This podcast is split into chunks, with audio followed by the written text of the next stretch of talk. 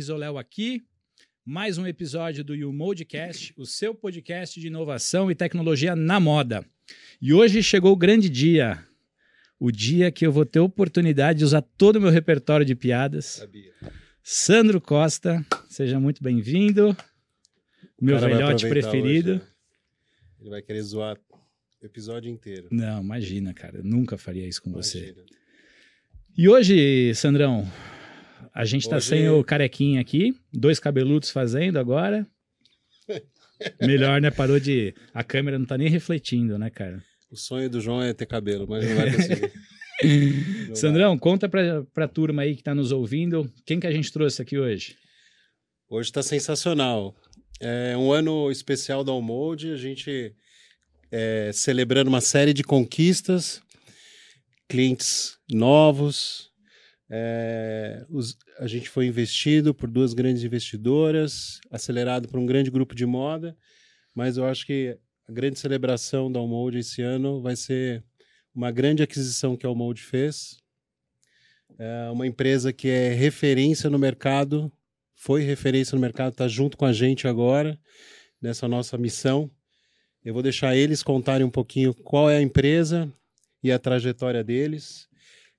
E o melhor de tudo é que esses dois que estão aqui com a gente são meus conterrâneos lá da ilha de Florianópolis. Baixou o nível da empresa, né, cara? Puta merda. Agora a gente Que subiu grande. demais o nível da Almode. Galera do bem, lá de, de Floripa. Não são manezinhos, mas gosta de um peixinho. Então aqui o Alê, Ferrari, Dalker, grande dupla. Eles vão contar pra gente aqui quem são e por que vieram. Bora, sume aí. Bora nessa, bora nessa, galera. Prazerzaço. Por tudo isso que você falou e mais um pouco. É muito legal estar aqui com vocês, a gente conversar um pouco. Tem tanta coisa que a gente vem nos bastidores falando, né? Sobre, cara, como a gente pode ajudar o mercado e acho que hoje a gente pode explorar um pouquinho nisso. Não à toa a gente se uniu, né? Uniu forças para isso. E, cara, o podcast eu venho escutando, a gente foi falando sobre isso, né? Eu venho escutando a academia há um bom tempo já, né?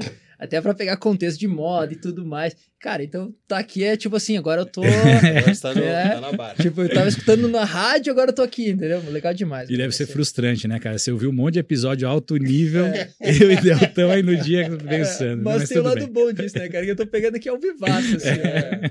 E não é combinado, gente. Os caras ficam se zoando mesmo, tá? Bom, também, galera, pô, tô muito feliz de estar aqui com vocês, viu? A gente vem falando já faz um tempo de conseguir juntar as forças. É, eu não ouvi tantos podcasts assim como o Alê, mas é legal a gente poder estar nesse contexto agora junto com vocês, do mesmo lado. E a gente está muito feliz aqui nessa jornada de crescimento. A gente vem de um mundo de teste, de experimentação, de inovação, de novos negócios. É, para entender um pouquinho como a gente faz isso, eh, eu e o Ale e o nosso outro sócio, que também agora faz parte desse time, que é o Guilherme, que hoje não, não pôde estar aqui com a gente. A gente vem do mundo lá de trás de startup, de inovação, tocar desafios grandes dentro de grandes empresas na área de inovação, na área de teste de negócios. Minha primeira startup foi em 2001. Então, Nossa. Tem gente né? que tá ouvindo aqui que talvez fala, pô, eu nem tinha nascido ainda. Mas é para provar assim, que a gente tem um monte de, de histórico desse mundo de inovação, de teste, de validação de mercado, validação de novos produtos. E agora a gente vai fazer isso junto, então a gente está bem empolgado. É, e assim, e a empresa, né? Que você falou que é referência porque a gente sempre trabalhou com growth, mas foi muito natural pra gente, né? Porque como a gente sempre empreendeu e a gente juntou um time de basicamente empreendedores na área de tecnologia, na área de modela, modelagem de, negócio, de inovação, né? Quer dizer, fazer acontecer no mercado coisa que não existe, né? Seja importando ideias ou criando coisas que é pro contexto. E a gente sempre fez isso ao natural, a gente sempre aprendeu o quê? A premissa é, cara, provavelmente você tá maluco. Isso que você tá pensando não funciona. Isso é só uma ideia na sua cabeça que, velho, nunca vai Dentre funcionar. outras terríveis que você já deve ter tido. É, e é muito mais fácil, né, você ter ideias que não são ideias que vão pra frente do que você ter ideias que vão acertar na veia e vão, vão dar certo. É, o- é, é normal, né? Então, cara, você tem que testar logo. O quão antes você tem uma evidência que você tá, não, não tá maluco, tanto que a gente brinca com os clientes, né? Tipo, que, cara, Estou louco em é, dizer estou que. louco em a dizer gente que. começa com essa né, frase tipo, muitas velho, vezes. porque- Pra entrar no clima já, É. né? É, é porque é, no- é normal. E isso, quando a gente olhou pra growth, que é experimentação de uma forma simples, a gente entendeu, cara, peraí, a gente já faz isso. Né? É só agora, peraí, tem, um, tem um, um método, um jeito de entender que faz todo sentido e não é à toa. Afinal, a gente já fazia isso ao natural para o quão antes entender o que funciona, repetir, e o quão antes entender o que não funciona, parar de fazer. Para logo. Né? Então tu fica tentando pegar esse feedback o mais rápido possível do mercado. E, e é isso. Então, na prática, é isso que a gente sempre fez para os clientes. Então, por exemplo, vinham clientes que eram ou. A gente pegou a maioria, né, claro, na área de startups, modelos de negócios inovadores e tal. Mas pegamos algumas grandes empresas também, né? Como Croton, de Unilever, segmentos diversos. de vários segmentos. Só que de uma forma simples, é sempre era voltado para assim, cara, a gente tem uma tese de inovação meio mirabolante aqui, uma visão. O que a gente faz? Como é que Como é gente que faz? viabiliza isso? Como é que isso aqui vira alguma coisa? Então, a- até para dar contexto para quem está nos vendo, nos ouvindo, pessoal, eles são da, eram da atração online.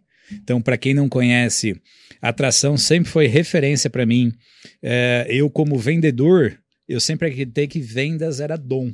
Uhum. E quem encheu minha paciência e me provou que tem muita ciência e dados por trás disso foi o Gui, foi com quem eu comecei a relação Perfeito. com a atração, né? Uhum. Então é um motivo de muito orgulho, né, Sandrão, pra gente. E aí eu acho que é bem importante, até pra gente balizar e dar contexto pra turma de moda, o que, que a atração online fazia de fato? Era de fato growth, growth hacking, aliás, só growth, vocês já me corrigiram. É legal entender a diferença de growth e o growth hacking que eu aprendi hoje também. É, boa. Vamos lá. Vamos entrar, vou entrar no Acho que tema. é um vou bom ponto, né? É, é, vamos começar. O que que é growth, na verdade? A gente ouve, a mídia fala de growth hacking. Ah, então teve um produto, uma marca que testou alguma coisa nova e deu certo. Normalmente a gente conta só a história boa, né? A história legal que funcionou. Mas quanto que foi testado, quanto que aquela marca, aquele produto é, colocou uma iniciativa para validar, pegou dados, gerou dados, viu a evidência daqueles dados, se, ah, fazia sentido, a gente podia testar uma coisa um pouquinho diferente. Quanto daquilo estruturado é, chegou a um ponto de virar uma, um ponto de decisão, a ponto da, daquelas informações gerarem uma informação de verdade. tá fazendo um monte de volta, mas na prática, assim, o quanto de erro teve, quanto Pra- de, pra poder dar de- certo, de, né? explosão que aconteceu, dinheiro fora, tempo perdido, mas muita aprendizagem por trás. Então, esse, esse é um ponto, né? Acho que a aprendizagem é o principal para a gente conseguir fazer com que isso seja uma estrutura, que isso seja um método. E aí, já fazendo essa relação do growth para o growth hacking, a gente ouve muito do que, que é o growth hacking. Eu encontrei um caminho, um canal que deu muito certo e todo mundo quer replicar. E isso é bonito para a mídia, né? A mídia fala: olha só, a marca X fez um testezinho e deu muito certo e agora está ganhando bilhões em cima disso. Parece que eles só fizeram aquilo. Então, essa é grande diferença que a gente traz todo um método que não, não adianta só fazer aquilo lá. Seria legal se eu só descobrisse a coisa certa, né? Então, trazendo para o nosso contexto aqui, é, da- das marcas que a gente já trabalha, que a gente já atua, quantas vezes tomaram decisões que não foram das melhores? Quantas coleções, quantas peças, quanto dinheiro às vezes eu investi e não trouxe o resultado que eu estava esperando? Então, uma vez que você tem um método, tem uma estrutura, você começa a diminuir o risco de você não ter resultado, porque agora você está com dados que te ancoram para você tomar as melhores decisões e possivelmente ter os melhores resultados. É, e a questão é, quando a gente fala de hacking, é como se você buscasse o atalho. Tipo, ah, me dá aquilo que deu certo pra você que eu vou replicar. Cara, se fosse fácil assim, bicho. Tava todo Todos mundo... esses livros assim, virem milionário em uma semana.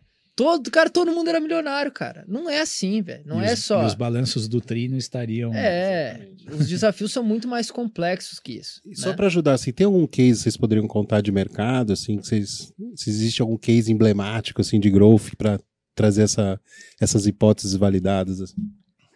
Cara, tem um muitos monte, cases. né? É, a gente pode trazer coisas que a gente viveu na pele, né? E, enfim, cases mais tradicionais do mercado de growth mesmo.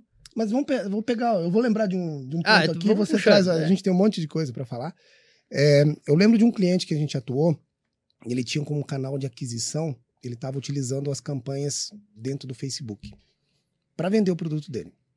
Ele tinha outros canais de aquisição, mas aquele do Facebook era aquele queridinho, porque ele começou fazendo lá. E a gente começou a fazer alguns testes, então aí ele já entra o conceito de experimentação. Pera lá, da onde está vindo esse teu cliente? Será que vem lá do Facebook mesmo? Ele estava gastando em média uns 50 mil mês já ali dentro de algumas campanhas. Ou será que vem? Não, vem, sempre deu certo, sempre funcionou. Vamos começar a entender um pouco mais? Porque a premissa é essa, pô, eu tô investindo uma grana nesse canal. E as coisas estão acontecendo. Então, né? É, é, é coerente, sim. É racional você. Tô pondo dinheiro aqui, tá saindo Tá cliente ali. saindo, né? Beleza. Todo mundo quer uma maquininha onde você põe um pouco de um lado e sai a linguiça do outro, né? Todo mundo quer essa maquininha, mas será que ela realmente ela funciona? E aí, quando você olha nos dados, você começa a se chocar com a realidade. Né? Porque tu não briga com o dado. O dado tá ali, daí tu entende, ele interpreta. Então chega uma hora, cara, que. É, então, para resumir a ópera desse caso específico, é, a gente acabou desligando esse canal do Facebook. Cara, não mudou em Olha a nada. grana que é por mês. Então, faturamento. quando os caras olharam pra caraca. trás e disseram, velho, nós já gastamos. E sabe qual que era Quase o principal aqui, canal para esse cliente específico? É, se a gente tivesse alinhado com ele, acho que poderia até falar o nome aqui, né? Sim. É, é o referral. Que, que, que, que canal é esse? Aquele cliente que traz outro cliente, sabe? Indicação. Então a gente foi testando várias coisas, várias ações. No final do dia, o cliente que trazia outro cliente, as indicações, é o que dava mais resultado para ele. Então todas as ações a partir daí, é claro, é todo o canal, isso é importante a gente entender também, chega uma hora que tem uma tendência a saturar, que você chega no limite. A gente continuou fazendo testes para ver quais canais de aquisição continuam fazer sentido.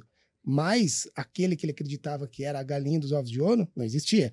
Então a gente Tava só conseguiu torrando dinheiro. totalmente, Agora- queimando. Além, assim, quando. Não, tu trouxe um case de, de canal de aquisição. Quando a gente fala de growth, principalmente growth hacking, e se espalhou muito, se fala muito mais de aquisição, de construir o crescimento, trazer gente para dentro, trazer cliente, trazer mais negócio, tudo mais. E tem muito viés aí, tem muito trabalho aí. Com toda a experimentação, quando a gente fala de growth, a gente fala do modelo de negócio. Então, entregar e capturar mais valor do mercado. Cara, isso envolve outras perguntas, diversas outras perguntas. Então, por exemplo, um case que a gente teve muito próximo, de uma grande marca brasileira, é, é, brasileira não, uma, uma- multinacional. A gente estava falando aqui da Unilever lá. Cara, no caso deles, a gente ajudou eles a lançar um serviço. Não existia serviço. Eles vendem produto de prateleira de mercado. Omo, entre, entre várias marcas, né? Cara, aqui a gente não estava testando se ia vender o serviço. A gente estava testando se eles conseguiriam criar aquilo e fazer ficar em pé. Então, imagina quantas perguntas tinham, cara. Nossa. Tinha muita coisa para validar. Inclusive, assim, na época eu lembro, por exemplo, do case, a gente lidava muito com o VP de marketing. E é óbvio que o cara, com a visão lá de cima, ele queria impactar os KPIs importantes, que é o papel dele. E eu quero ajudar. Só que ao mesmo tempo, não dá pra, é, como você bem sabe, não dá pra gente crescer rápido de uma forma desgovernada. Sei bem. Então, se não, bicho, o buraco, Corre o o buraco que agora é desse tamanho vai crescer igual. E, e- sabemos como dói, né? e É. pode cair, né? Pode ser, pode nos engolir, inclusive. Total. Então, imagina o seguinte: eles queriam expandir na época de uma forma muito rápida no Brasil inteiro. Então, qual que foi a nossa bronca? Cara, vamos criar um processo onde a gente vai experimentar essas hipóteses e se elas forem validando, a gente vai crescendo. Beleza? Agora imagina, cara, o desafio que foi a gente começar a rodar de uma forma micro num bairro em São Paulo. Era pra expandir o nacional, assim, ó, dois meses. E, e canhão, bala na agulha pra fazer, não, não faltava, cara. Não faltava. A questão é que, assim, era, era prudente fazer isso? Porque a experimentação te leva pra esse caminho. Isso eu acho que é uma das coisas mais legais. Porque, assim, tu acelera quando dá pra acelerar. E tu sabe onde apertar pra acelerar. Então, cara, quando tu consegue entender muito bem o que fazer pra acelerar, é um, é um resultado desproporcional. É o que se fala de crescimento exponencial. É porque, cara, cresce de um jeito que é escalável, é enorme. E assim, rápido, tu chega lá. Agora, nesse caso, quando você tá no início, é imprudente fazer isso. Primeiro que você não sabe exatamente se vai, vai dar o resultado. Segundo que, cara, tem um monte de unknowns, de coisas que eu não entendo muito bem aqui, que pode me ferrar logo ali. Então, cara, a gente tinha que testar tudo, né? Tudo. É, eu acho que um ponto para adicionar, né? É, é que muitas vezes, quando você vai rodar um teste, fazer um experimento, pô, deu certo, arrebentou. Se você não mapeou cada passinho que você deu, você não consegue repetir esses passos. Então, isso é muito da essência do growth, certo? Não, do ponto tem- de vista de documentar e tangibilizar de forma pragmática e que, cara, seja é, é, muito transparente e você ter clareza se deu certo, qual o caminho, o que, que errou, o que, que acertou, qual foi o discurso, qual foi a campanha. E aí, já aproveitando para a gente tangibilizar isso com o nosso mercado, né, Sandrão? Então, olha como é contraditório o, o, assunto que a gente começou falando de growth com a realidade do nosso mercado de moda, né, Sandrão? Então, do tipo assim, transparência radical, como é que historicamente nosso mercado de moda se fez? Ele foi por aquilo, é, se eu falar besteira, você me corrige, Sandrão, se você discordar. É, ele foi Ex existem várias falácias, né, Sandrão? Várias teorias do porquê que a cor é tendência, do porquê. E a gente já ouviu de tudo, desde a tinturaria, que era a dona do mercado, que era o que tinha mais pigmento, mais cor disponível e vendia aquilo como tendência. E daí a indústria produzia a matéria-prima, que a marca produzia a roupa, e aí eles empurravam o mercado. Aqui, ó, tendência azul se vira, usa azul. E a gente vem nesse processo de transformação do consumidor final que está impactando diretamente na moda agora, as marcas cada vez mais buscando se balizar e ter endosso estatístico para tomar decisão. Sim. Então, vamos correlacionar isso que vocês acabaram de contar, do qual é a essência do growth, com o movimento que o mercado de moda está fazendo e aonde a gente consegue correlacionar as duas coisas. O que, que vem à tua cabeça, Sandrão? Lembrar de coisas do passado de como eram feitas e diante desse contexto que eles trouxeram, como que a gente consegue começar. É, é bem curioso isso, porque assim, é, não muito distante as marcas, 10, 15 anos atrás, falar que tinha um planejamento estruturado já era muito difícil, né? Uhum. Já era então, todas, assim. todas as decisões muito subjetivas, né? Ah, eu viajei para fora, vi isso, vi aquilo, é isso que vai acontecer.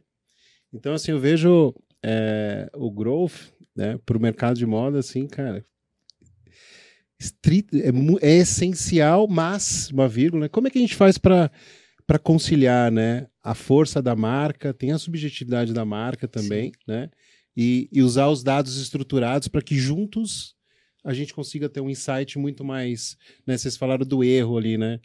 É, hoje, conversando com CEOs das empresas, poucos, poucos sabe por exemplo, um índice de, de, de remarcação de uma coleção, sabe? O quanto daquele dinheiro é desperdiçado, né?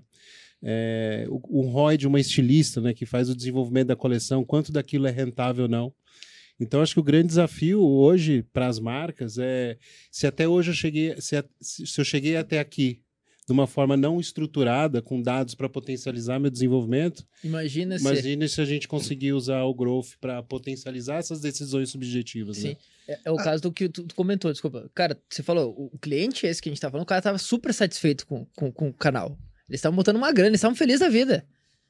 Isso, qual que é o problema? É que, cara, chega uma hora que, velho, as coisas não ficam tão rápidas quando a gente quer. A gente, o resultado não vem. E aí você tem que entender o porquê. Aí você tem que ter documentado, você tem que ter entendido o que aconteceu. Senão você trava.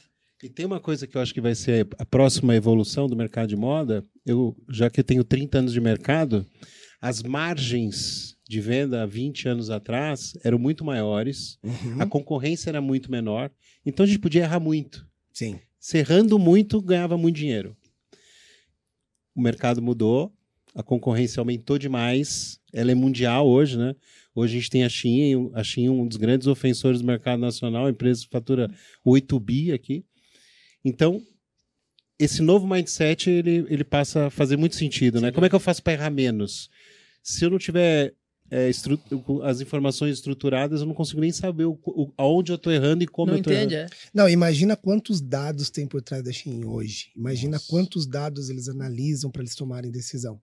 Então, essa premissa que a gente estava falando aqui, ah, não, time que tá ganhando não se mexe. Até isso a gente pensa um pouco diferente. Não, eu preciso ver, porque logo ali na frente talvez meu time não esteja mais ganhando. Não, e eu tenho que dobrar esse time. E eu preciso Como é que eu aumentar, dobro esse time? É. E tem muitas marcas hoje, tanto no mundo da moda como em outros cenários, que a gente sabe que realmente a margem caiu, não tá mais tão fácil, né? A gente tem que tomar, a gente tem que ser mais assertivo, mais eficiente, a gente conseguir produzir mais com menos, né? E aí um dos conceitos, já assim, pra gente já conectar esses dois mundos, falar, mas espera aí, então eu preciso fazer experimentação, mas como assim? Isso faz sentido para mim? No final do dia, todo mundo experimenta. Todo mundo que está ouvindo a gente já experimentou alguma coisa. A diferença é que talvez não estava estruturado. Então podia errar muito, mas já testou, já fez algumas coisas e no final do dia, no, na soma ali, no A mais B, deu positivo, deu resultado. Uh, o risco hoje, a gente não conseguir mais fechar essa conta cada vez mais. Então a gente começa a ter mais acurácia mais cuidado na informação, no dado para essa tomada de decisão. Então É. vamos fazer algumas coisas. Só pegando um conceito aqui que eu já ouvi em algum podcast no passado, alguém falando que é, a gente precisa conseguir enxergar e conseguir entregar o produto certo para a pessoa certa no momento certo. Isso está totalmente ancorado nesse método. Então, mas essa é uma frase, desculpa o João, achando que essa frase é dele. Essa frase tem 30 anos Imagina. no varejo. Só que o produto certo, o lugar certo para a pessoa certa era do cheiro. Sim, é isso aí. Né? Puta, vou né? fazer isso, vou, esse é o produto certo, vou mandar para tal loja, mas baseado em quê, né? Eu falo, eu gosto sempre, eu, eu gosto de trazer essa história, a H&M, que é uma grande rede, já, já tentou vir para o Brasil algumas vezes, Aham. e, na, e as histórias que a gente escuta de bastidores que é, a primeira vez que ela veio para o Brasil, ela foi para Oscar Freire, foi para o Shopping Morumbi e Guatemi. Ah, o Brasil é isso? Ah, não, legal. Aí uma segunda consultoria depois de um tempo levou eles para o Pará, levou eles para a Amazônia, levou eles para uns lugares Outro planeta. outro planeta. Então, assim, eles entenderam que o Brasil é um continente. O Brasil tem regras tributárias complexas, uma logística muito complexa e um país com diferenças comportamentais absurdas. E aí é, o- é o problema do hacking, né? O que deu certo no Oscar Freire, cara, Não vai dar não vai dar certo. certo nem nunca. jeito nenhum, velho. Eu, eu pegar só um gancho rápido dessa proporção continental, eu fui num restaurante romeno nesse domingo e, a- e aí eu perguntei pro cara, falei, ah, é, você veio direto de lá pra cá, pro Brasil? Ele falou, não, antes eu passei em outro país, eu tava na Bahia. É outro mundo, né, cara, é outra realidade. Então, assim, ó, é, se você ser competente no Brasil hoje, né? De Belém ao Rio Grande do Sul, se você não tiver, de fato, uma estrutura de dados, né, é, um processo muito estruturado para você ter uma assertividade, como você falou, do produto certo, no lugar certo, para o cliente certo, cara, a subjetividade já não, não, não, Você não, não, dá não aguenta mais. Você não dá conta. E, e ao mesmo tempo, assim, o que eu acho muito legal da experimentação, lembra que a gente contou da historinha que a gente sempre foi empreendedor. Empreendedor, tu inventa na, né, na tua intuição, na tua subjetividade, por A mais B, que aquilo vai dar certo e tu, tu testa. É algo similar quando né, uma estilista pensando que vai dar certo, ou algum diretor comercial pensa em uma estratégia do que vai dar certo. Enfim, a própria vitrine, a gente pensa né, o que vai dar certo, que vai chamar, que vai dar o resultado que. Tudo isso, do ponto de vista de growth, é hipótese. É assim, eu acredito que estou louco em.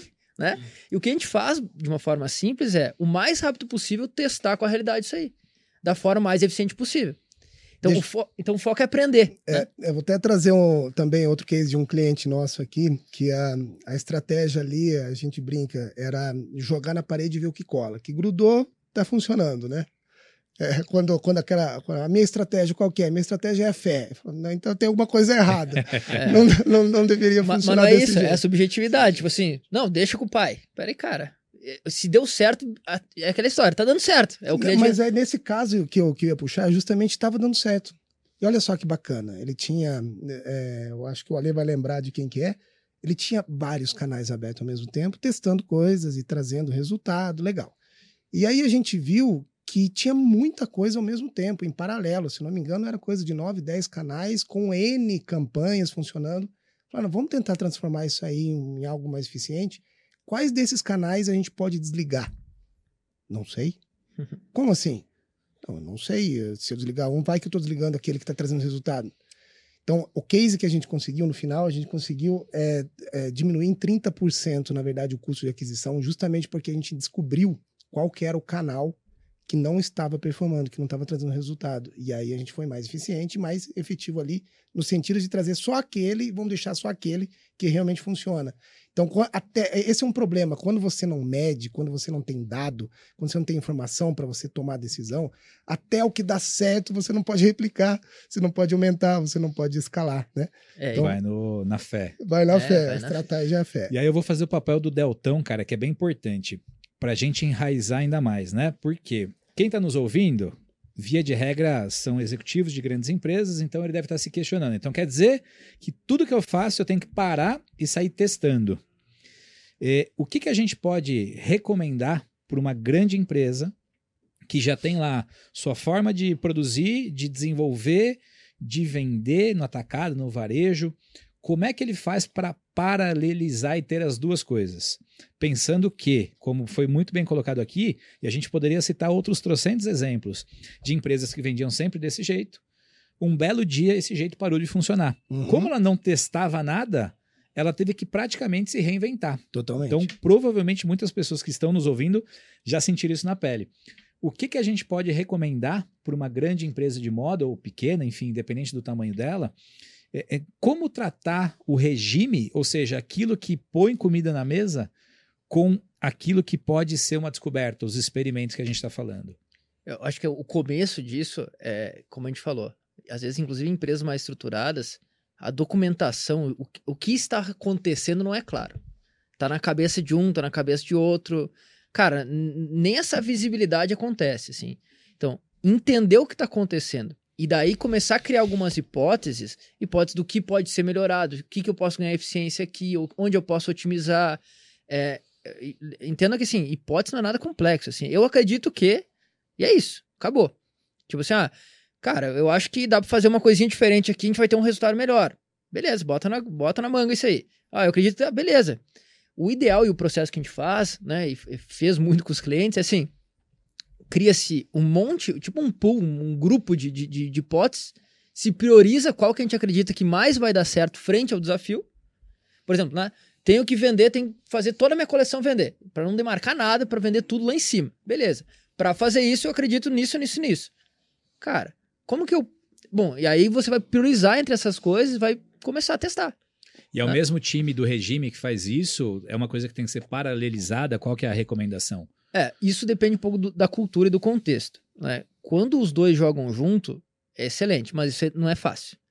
Muitas vezes, por exemplo, quando uma empresa já tem um processo super estruturado, imagina que, cara, tem barreiras de entrada, inclusive nos departamentos. Né? Um departamento não conversa com o outro, um monte de coisa que, complica, que é complicado.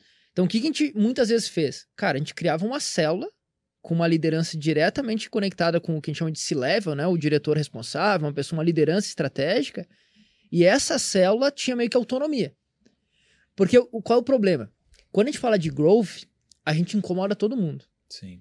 Né? Porque a gente fala de, cara, tem que repensar, às vezes, o, o jeito que tá falando. Então, falar com o pessoal de marketing, usa um pouquinho diferente é, a mensagem do produto, testa as coisas que pegam, sabe? Pega no calo de várias pessoas. Aí eu preciso de dados.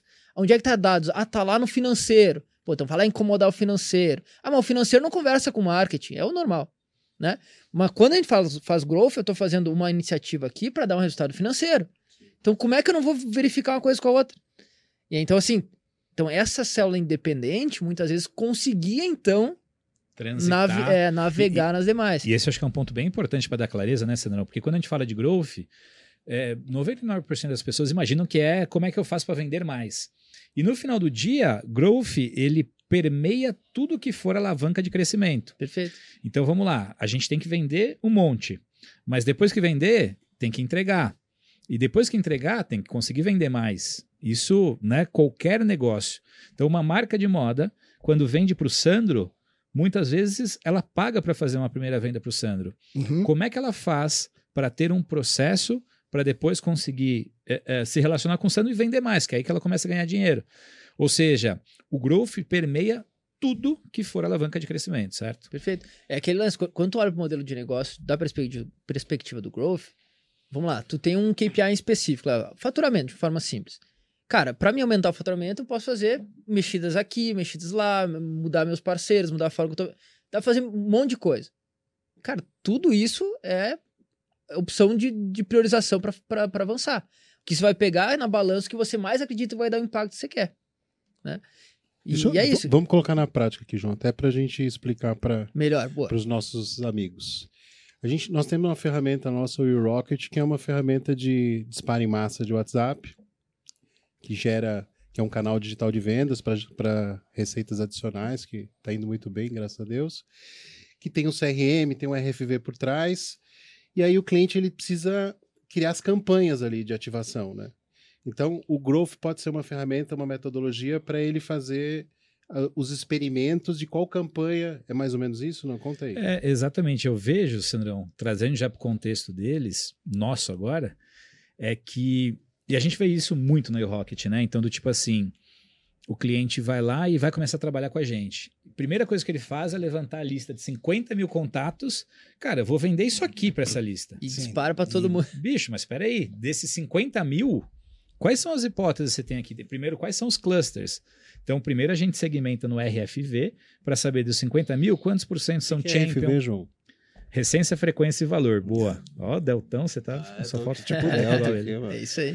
O RFV, para quem está nos ouvindo, nos vendo, é uma metodologia que a- a- a- endossa a nossa ferramenta para detectar qual é o nível eh, de engajamento que o cliente tem com a gente a nível de compra.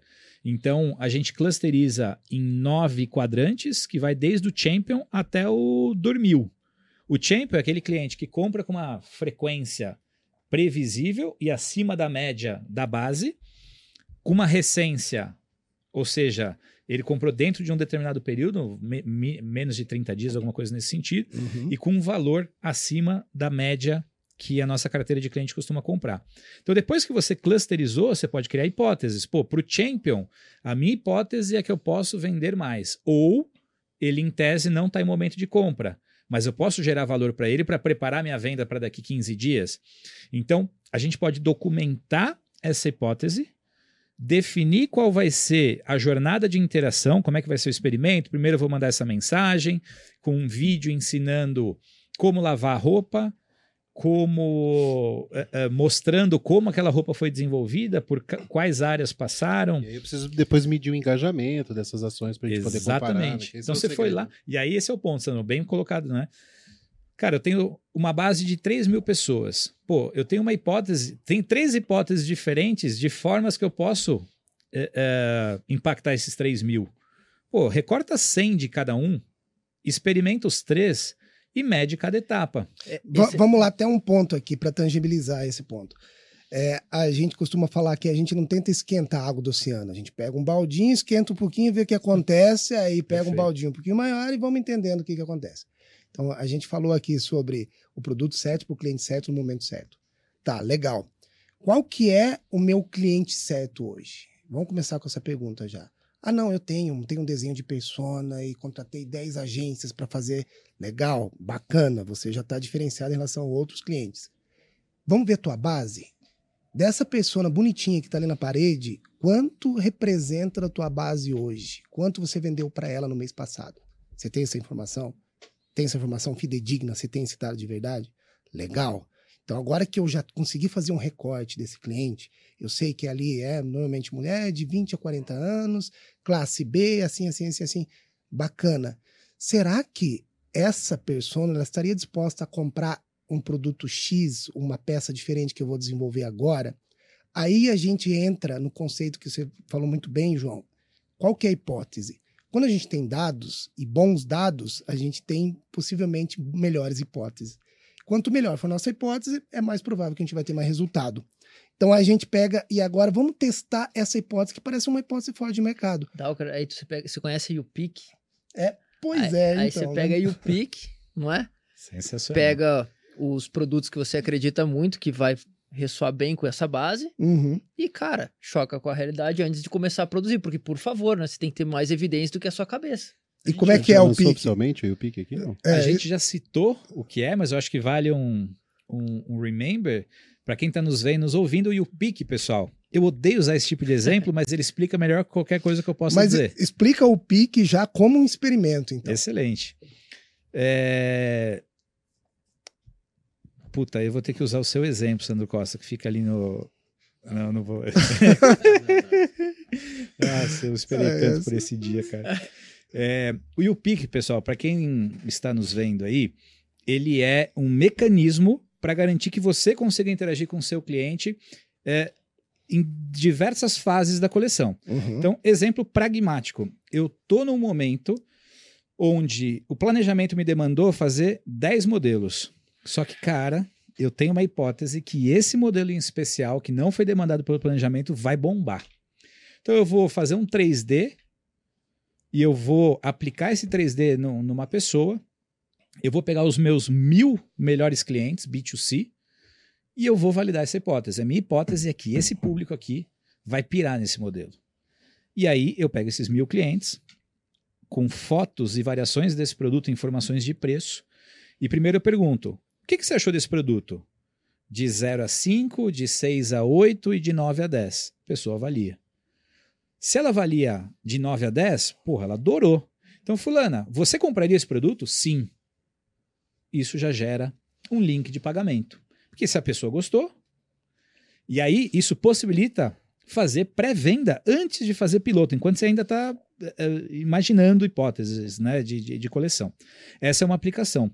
Outra aplicação que a YouPick muda a vida das empresas. Retomando aquilo que a gente falou, estou louco em crer, né? Estou, estou louco em acreditar que esse, esse essa vender? peça vai funcionar muito bem. Cara, peraí, não tô tão louco assim. Exatamente. Mas né? deixa eu pegar, antes de você pra, ir para frente aqui, pegar esse próprio exemplo e conectar outro mercado que talvez é, o mundo da moda ali, não sei se ele conhece tão bem.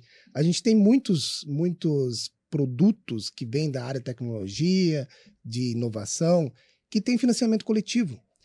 Talvez algumas pessoas conheçam o Kickstarter, outras plataformas, onde você tem uma ideia e normalmente surge desse conceito: tô louco, será que essa ideia vai dar certo? Eu tenho um jeito de colocá-la de pé.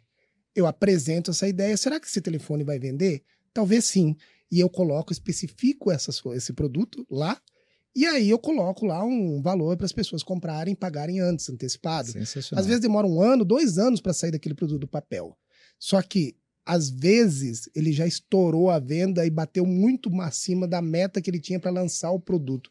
Imagina, a gente começa a vender várias peças, como você acabou de citar, já com esse financiamento coletivo, dando alguma vantagem para essa pessoa que comprou antes. Pô, né? Sensacional. E sem contar o seguinte, né, Sandrão? Vamos é, deixa, tirar o romantismo de lado um pouco e ser pragmático. O mercado de moda é um dos mercados que mais polui o mundo. Sim. E um dos motivos é pela pelo achômetro que as marcas se dão o direito de lançarem suas coleções. Sobra muito produto, é, usa-se muito químico que vai para a natureza à toa. Uhum. E o consumidor final tem que assumir a responsabilidade junto com a marca. Exatamente. Então, consumidor final, você de fato usaria, compraria esse produto? Posso fazer? Então já se compromete comigo pagando. Então, é uma tese que a gente vai acelerar com força essa bandeira esse ano. Outra aplicação que o YouPick pode mudar a vida de uma empresa é no momento de aposta. Então, porra, o planejamento estabeleceu que tem que ser 100 modelos, mas eu fiz 200. E aí? Qual? Né? Aí vem o desafio. Então, o que, que a YouPick ajuda? Cara, eu quero ouvir a opinião dos diretores, C-levels, né? Eu quero ouvir dos gerentes das minhas lojas e eu quero ouvir dos meus 100 principais clientes no atacado e dos mil no varejo. Mas espera aí, a opinião do cliente vale mais do que do CEO da empresa, porque o CEO ele acha, uhum. o cliente paga por aquilo. Então eu vou dar um peso de 10 pontos para o voto do cliente. Mas esse shift é muito difícil, tá? Tem, tem uma premissa que quando a gente estuda sobre experimentação, especialmente voltado para os negócios, que a gente começa a aprender, que é assim, o que mata um negócio não é o que você não sabe, é o que você acha que sabe e que na verdade, na verdade, uh -uh, não era aquilo não que é onde se aposta o grosso do seu orçamento, o grosso do seu time, tudo que você tem, porque é onde você mais acredita, ou melhor, tá certo que vai estourar, e vai você se ferra. Exatamente. E essa questão do peso faz toda essa diferença, toda né, diferença. João? Porque aí, no final das contas, o que, que o PIC vai te trazer? Um ranking dos produtos mais bem votados por esse fórum que você definiu, e mais, ele cruza com o Umetrics, por exemplo, que é a nossa outra solução de dados, e ele traz, pela, pelo histórico de performance de venda, esse produto que foi mais bem votado pelos atributos dele, qual foi a performance de venda de produtos similares. Ótimo. Então você consegue ver, cara, esse produto, pelo histórico de venda, não costuma performar bem. Então o recomendado é que se faça lote de no máximo mil. e chega uma hora que você para de teimar, né? Você vê os dados ali, você não tem mais que teimar, cara. Exatamente. E, e, o ponto é. aqui, olha como você empodera a tomar a decisão. Nossa. Porque no final do dia você fala, legal, eu preciso cortar metade aqui dessa coleção, metade desse lançamento. Bacana. É, quem foi que idealizou esses Ah, fulano, legal. Fulano, o chapéu tá contigo. E agora? Você vai decidir baseado em quê? No que você conhece do mercado? Legal, você tem experiência, o que a gente sabe que a maioria das pessoas que estão nessa posição realmente tem. Mas você está assinando embaixo que você está derrubando um frente ao outro que você acredita. Quando você tem toda essa estrutura por trás, agora sim, eu estou empoderado de tomar essa decisão. Muda É, tudo. é até legal reforçar, João, que o YouPick meio que nasceu também porque o mercado de moda, uns dois anos atrás, a gente começou a falar em inteligência artificial, a gente começou a falar em, em dados estruturados para tomar decisão na coleção. Sim. Muitos C-levels chegaram pra gente e falaram, cara, mas vocês estão querendo tirar a criatividade do time. É. Não, a gente não Pelo quer- contrário, pelo né? contrário. E, o potencializa. Pig- é, e, o- e a inteligência artificial, os dados estruturados, eles vêm para dar o norte, dar o embasamento na decisão. E o PIC é uma forma de você estruturar o subjetivo. Quer ver uma coisa que sempre acontece assim com os clientes assim, quando a gente faz, é, pega um desafio qualquer, de qualquer modelo de negócio, em qualquer estágio.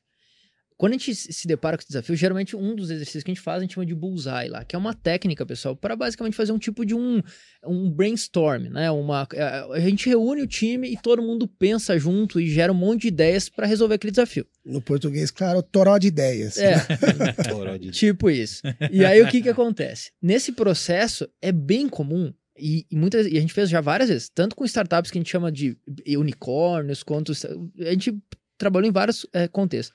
A gente sempre convida todo mundo, do CEO ao estagiário. Todo mundo que tá ali relacionado de alguma forma.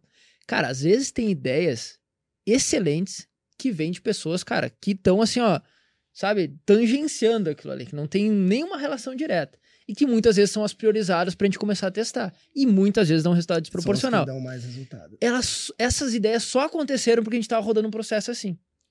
Porque tu deu um espaço para aquelas ideias fluírem. Sabe? Porque viabilizou. Porque senão, cara, essa pessoa nunca ia falar em nenhum momento. Aquela ideia nunca ia ser considerada em nenhum momento. Talvez a gente, por ter criado um experimento que era curto, rápido, com pouco recurso, em duas semanas a gente aprendeu uma coisa, a gente viabilizou um teste inicial para aquela ideia e deu um- uma performance que a gente não imaginava que ia ter. Logo, peraí, tem alguma coisa aí, né? Se não fosse curto, rápido, com pouco recurso, você acha que aquela perder. ideia um pouco difícil de acontecer ia ser testada? Nunca. Um Nunca. ponto que o Sandrão trouxe aqui, assim, para reforçar também, a gente tem visto, e todo mundo tem visto, IA para tudo que é lugar, é chat GPT e tudo agora, e vamos perder, todo mundo vai perder emprego, e a tecnologia vai resolver tudo, e acabou. É, e esse conceito no- do que a gente possa, pode se aproveitar, pode utilizar para o dia a dia, e isso acho que está muito forte dentro da Almode, e acho que fa- faz sentido a gente reforçar isso, é pelo contrário, a gente se empodera dessas tecnologias para a gente entregar mais resultado ainda. Então, a gente não tira esse fator humano de conectar, com ter a pessoa que vai tomar a decisão, mas agora ela está empoderada por essa tecnologia, pelos dados, pelas informações.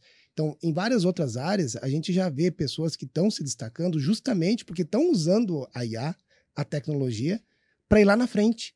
E ainda assim ter o fator humano, ter esse, esse momento híbrido, né? Eu consumo daqui, aprendo, puxo os dados e agora eu consigo tomar decisões melhores.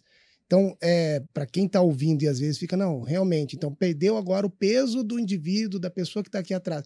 Pelo contrário, agora ela está mais empoderada para tomar decisão e possivelmente a Sabe- gente vai errar menos. É, Sabe aquelas ideias que você não bota, não, não botava pra frente porque provavelmente não ia dar certo? Agora você pode testar, pelo menos inicialmente, pra ter uma evidênciazinha. E tem até uma frase da Tiara, da Moldme, que ela falou no episódio que eu adorei, que eu já tentei reproduzir umas três vezes, eu esqueci no meio da fala. Mas ela fala- Respira, vê se vai. Respira, respira, calma. Eu não, vai estar vai tá nos comentários aqui embaixo se não sair de novo. Pra garantir. Mas ela fala que só tem uma coisa mais poderosa que as máquinas, que a inteligência artificial, um homem empoderado delas. E faz todo sentido, porque própria Saiu, viu? Saiu. É, Saiu. viu? É. Eu fui, foi só para baixar a expectativa. É, mas ah, uma coisa que é bem importante a gente alinhar, né? E, e quem está nos ouvindo saber. A gente acredita e investe na, na, na inteligência artificial. Mas a gente entende que a inteligência artificial é um meio, ela não é um fim. Com certeza. E ela só serve para potencializar a inteligência coletiva. Portanto, como várias cabeças de humanos podem eh, cada vez mais nos levar para caminhos mais assertivos, Uhum. né? E aquilo que a gente costuma dizer do exemplo que eu uso do meu filho. O meu filho que escolhe a roupa dele. Só que eu digo para ele, filhão, escolhe qualquer uma desde que seja uma dessas três. E, ou seja, a gente não quer tirar a criatividade 100%, a gente quer dosar para direcionar. Perfeito. Então, dentro desse conjunto estatístico que funciona, fica à vontade para criar. E tem esse espacinho aqui que é um experimento Sim. e que vai ser tratado como tal, que ele não tem embasamento estatístico nenhum, mas é uma aposta e tá tudo bem. Só vamos traquear isso de forma diferente e à medida em que ele funcionar ou deixar de funcionar, aí a gente bota em escala porque tem tudo documentado para trás. É um ótimo destaque, João. É, esse ponto aqui, ó, a gente usa sempre o conceito do guarda-reio, né? Vamos ter um guarda-reio para a gente saber até onde a gente pode ir. Porque muito... de falar das linhas da Constituição. também, tipo isso, também é, funciona. Das linhas da Constituição. Isso aí. O que acontece? É, eu acredito que muita gente já tentou fazer coisas diferentes, novas, testar, só que tem uma gama tão grande que vai gastar tanto, é recurso, é tempo, é time, que não vou nem começar. Nem pensa mais. Não né? vou nem, não, porque ó, vamos fazer o feijão com arroz, mas o feijão com arroz não está não tá sendo suficiente para alimentar todo mundo. Mas é o que eu sei fazer. E aí você está a tendência de cada vez você ter menos resultado, né? Uma vez que você tem esse, essa limitação, linhas das, da Constituição ou o guarda-reio, você começa a testar nesse ambiente e fala, pô, nesse ambiente controlado, eu consegui três vezes mais resultado. Legal? Vamos levar agora para um ambiente um pouco maior? Pô, talvez eu descobri aqui uma é, coisa nova que eu não tem, sabia. Tem um gráfico que a gente usa, assim, que é, ele faz um, um eixo, assim, relacionado ao quanto quão forte a evidência que você tem daquilo que né, você está observando e, ao longo do tempo, o tamanho que aquele experimento tem. Então, no início, naturalmente, você faz um experimento de uma semana, duas semanas, com um orçamento pequenininho, aloca meio período de alguém, testa por fora. Cara, peraí, tem alguma coisa aí. Bota mais um pouquinho de recurso. A, a evidência que está dando certo aumentou. Bota um pouquinho mais de recurso. Chega uma hora, cara, que você vira, vira operação para isso, porque, velho, isso que tá fazendo aqui é muito melhor do que a gente tá fazendo lá. Você, esse exemplo que você acabou de dar é você se canibalizar, não esperar chegar um muro que você vai dar de cara e daí você tem que descobrir e, o João, caminho. quando a gente fala de inovação, é, é, isso que a gente se depara o tempo inteiro. Né? E a moda, como a gente estava falando antes, tá cada vez mais próximo de um momento que, cara, ou você vai para um, um, um, caminho da, né, mais moderno, mais, mais, mais adaptado ao contexto atual, ou você sai do mercado. É, e assim, é aquela, aquela. A gente fala na experimentação que é se chocar com a realidade. Cara, se chocar com a realidade voluntariamente é uma coisa. Porque você tá controlado, você tá dentro uhum. do guarda-rei, ó, vou perder tudo. Ah, beleza, é só isso aqui. Tá dentro, né? Tá dentro das regras da Constituição. Não vai dar um impacto grave. Se chocar com a realidade de uma forma involuntária, é um belo de um soco. Sim. Se não, fatal. Certo? Então, cara, é muito pior. É muito. Então não espere. Não espere tomar uma pancada dessa, dessa, dessa, desse volume, dessa né, força, porque, cara, pode ser que você não levante mais. Não tem jeito. Eu quero até trazer um conceito aqui que tange ali até um modelo científico, mas vamos trazer para nossa realidade, né? O modelo nosso dia a dia. É, a gente prometeu que não ia não ia muito ser muito na, é científico, é né? É. é pelo é o ponto de a gente analisar os indicadores reais. Quais são as métricas que eu preciso ver de verdade? Então, o que, que acontece? Muitas vezes, no nosso dia a dia, nossa rotina, a gente olha para aquelas métricas que a gente acha que elas estão trazendo resultado, mas a gente trabalha muito o conceito das métricas de vaidade. Essa métrica realmente não está levando para lugar nenhum. É quantos cliques eu tive na minha, na, na, minha postagem, quantos comentários. Gerou venda, trouxe resultado. Então, trazendo para o nosso contexto do dia a dia aqui. Por exemplo, às vezes, tem alguma, alguns clientes nossos que vão ter essa estratégia. Pô, eu, por que eu vou usar o, Rocket? Vamos usar o Rocket como exemplo. Porque eu já tenho lista de transmissão aqui. Eu tenho 100 mil pessoas na minha base. Meu amigo, talvez seja uma métrica de vaidade. Você dispara para esses 100 mil e quantos realmente voltam, quantos eu consigo analisar, quantos estão dentro daquele recorte, daqueles meus dados da persona que eu falei que eu deveria estar entregando alguma coisa e quantos estão comprando. Uma vez que a gente começa a olhar o indicador correto, não preciso mais disparar para tanto. Eu disparo para mil eu tenho resultado melhor ainda. Porque agora eu estou olhando o dado correto e esse é o indicador que é deveria ser. Isso mesmo. Menos transpiração e mais inspirações. É isso aí. É. Mas é, é, é, legal porque assim, quando né, a gente fala de, de, de molde como um todo, né? E falando um pouco, né? Retomando essa história, né? Que a gente está se unindo e olhando para esse mercado. A primeira coisa que acho que chamou extremamente atenção é assim, cara, o mercado da moda é um mercado que sempre claramente né, é, levou as tendências para as pessoas, né? Na verdade, era isso que fazia. Buscava as tendências e trazia para cá. E coisas que a gente não conhecia, agora começar a conhecer. Cara, isso é fantástico. Agora, quando a gente olha para a parte de dentro, né? quando a gente abre o capô, quando a gente olha pro detalhe, a gente começa a ver, cara, mas e a tecnologia disso? Pô, tem tanta coisa que já é tendência, já nem mais tendência, é coisa, né? Já passou. Que já foi, que é super comum, por exemplo, quem trabalha com tecnologia, com startup, cara, olha para isso, cara, isso a gente fazia há 10 anos, a gente fazia 5 anos, isso é óbvio. E aí a gente olha pro mercado que às vezes, cara, tá com processos que a gente já sabe N formas de fazer melhor ainda acontecendo. Como o praxe. Esse é um ponto bem importante. A moda, por si só, o mercado demora para fazer uso de boas práticas que já existem em outros mercados. A gente não está falando aqui, pessoal, de reinventar a roda, de jogar fora tudo que você faz e, e começar de novo. É, são metodologias e formas de se fazer que outros mercados já fazem há trocentos anos Uhum. e que, por natureza, a moda demora um pouquinho mais. Então, para a gente partir para os nossos finalmente, dava para a gente ficar aqui ter dias. outros capítulos, a gente vai fazer outros Ah, capítulos. bora, vai ser um ixi, esse prazer. é só o Growth é um começo. ace- assunto Esse é só o comecinho para a gente dar notícia, para a gente abrir o assunto e para a gente... Pra eu tirar sarro do Sandro. Eu economizei, cara. Eu achei que você... Hoje foi É, leve, né? economizei, Eu tava- cara. Eu economizei. É que tinha muito assunto, né? Aí não sobrou. né? Não sobrou É, então, espaço. deu Sobrou pra- espaço. pra cortar no meio. Mas enfim, cara, para a gente partir para os nossos finalmente. É... Se você pudesse fazer um resumo é, do que, que você enxerga que o mercado de moda agora e tudo que a gente discorreu aqui é, vai ter de, de benefício a partir desse momento que a gente uniu forças. Posso começar aqui? Pode, por favor. Cara, pra mim, assim, olhando pra isso que até tá comentando agora, né? Cara, tem muito processo que a gente já sabe que dá pra melhorar. Seja no planejamento, seja no, no, no- rollout depois pro, né, do atacado pro varejo, do varejo pro consumidor final. Cara, tem muito caminho aí pra gente trabalhar. E quando a gente olha pras ferramentas que a Emoji tá pensando, a gente fala de UPIC, mas tem o Rocket, tem o Flow, entre outras, e o Metric e várias outras que a gente tá pensando, todas elas, cara, são ferramentas que colam a parte de dados, tecnologia, processo que vai embasar é, essa mudança. E a gente está indo para esse norte. E qual que é o norte? Cara, é entregar mais valor. É conseguir ganhar eficiência, otimizar resultado, aumentar o, enfim, né, faturamento, a métrica chave, Diminuir remarcação. Diminuir remarcação. diminuir estoque. planejar certinho, não produzir o que ninguém vai comprar, entre outras coisas. Tudo isso é pano para manga para a gente desenvolver tecnologia para dar suporte a melhores decisões. Então, cara, Perfeito. quando a gente fala de growth, de uma forma simples, é isso. A gente experimenta para quê? Para se chocar com a realidade, ter uma evidência e tomar a melhor decisão. Aquilo dá certo, não dá certo, enfim. O que a gente está fazendo na U-Mode? Criando ferramenta para isso funcionar. Sensacional.